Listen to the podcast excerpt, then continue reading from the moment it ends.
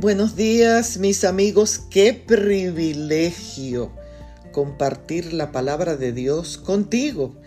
Leo en el libro de Deuteronomio, el capítulo 31 y el verso 8.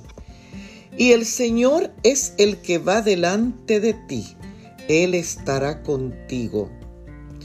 Cuando Dios entregó a Josué la responsabilidad de guiar al pueblo de Israel a la tierra prometida, le hizo esta hermosa promesa.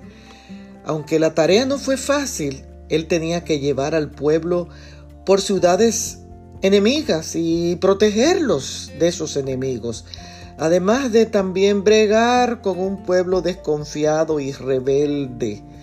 Sin embargo, Josué creyó y confió en que Dios estaría al frente y no lo dejaría solo.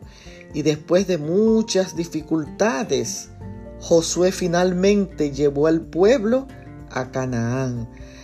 Tal vez el futuro de tu vida no sea muy alentador.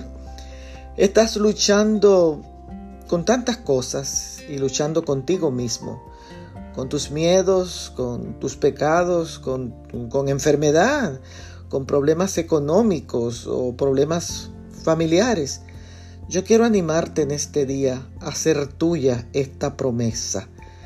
Deja a Dios ir delante de ti. Él no te abandonará. Él estará contigo.